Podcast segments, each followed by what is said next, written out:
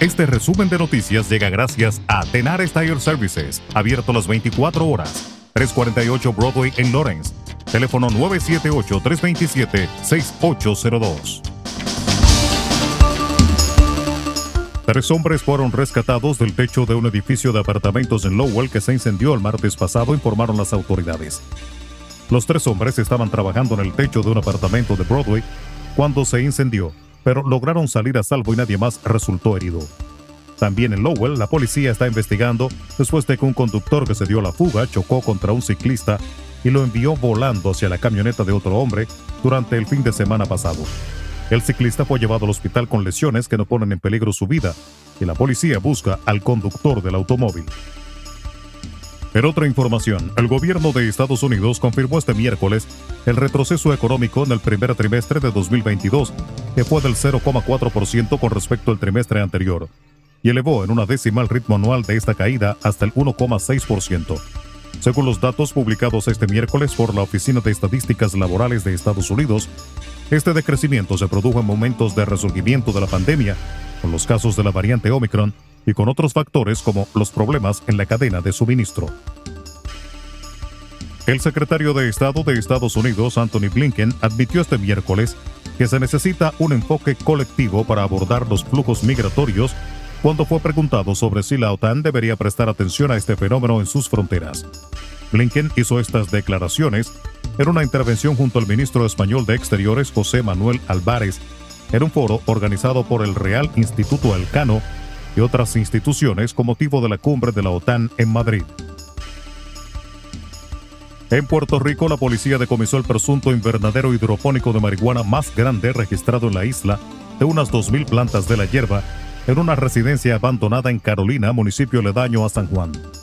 El invernadero se instaló en un antiguo centro de rehabilitación de adictos del barrio Carruzo del mencionado municipio, informó en un comunicado de prensa el comisionado del negociado de la policía local, Antonio López Figueroa. Los gobiernos de Estados Unidos, México, Guatemala y Honduras anunciaron este miércoles la creación de un grupo de trabajo para combatir el tráfico de personas tras la muerte de 51 inmigrantes asesinados en un camión en San Antonio, Texas. La creación del grupo se acordó durante una reunión que sostuvieron autoridades de los cuatro países el martes en la Embajada Mexicana en Washington, informaron en un comunicado conjunto. En la República Dominicana, el ministro de Salud Daniel Rivera afirmó que el llamado de cuidado emitido por Estados Unidos a sus residentes a visitar el país por aumento en los casos de contagio por COVID-19 no es más que una alerta que no busca trascender. Expresó que espera que esta alerta y la vacunación motiven a la población a continuar con el uso de mascarillas, distanciamiento y todas las demás formas de cuidado.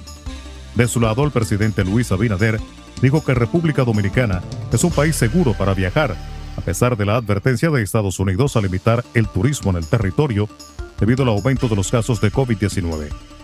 Esas estadísticas de Estados Unidos se cambian cada dos meses. Con el COVID ha habido un repunte mundial.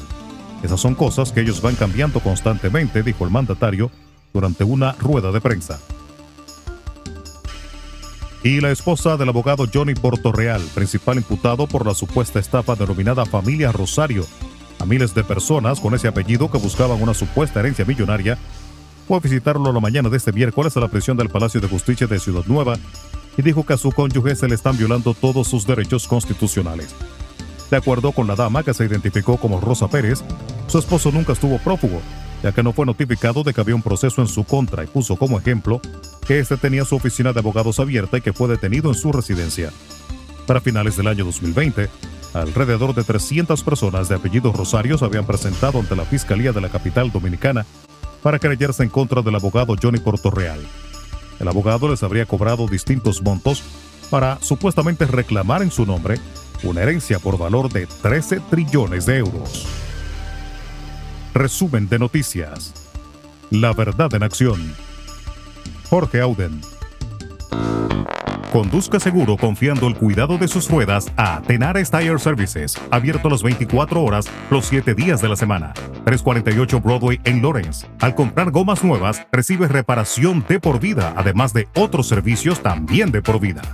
Tenares Tire Services también ofrece alineación y balanceo y autodetailing.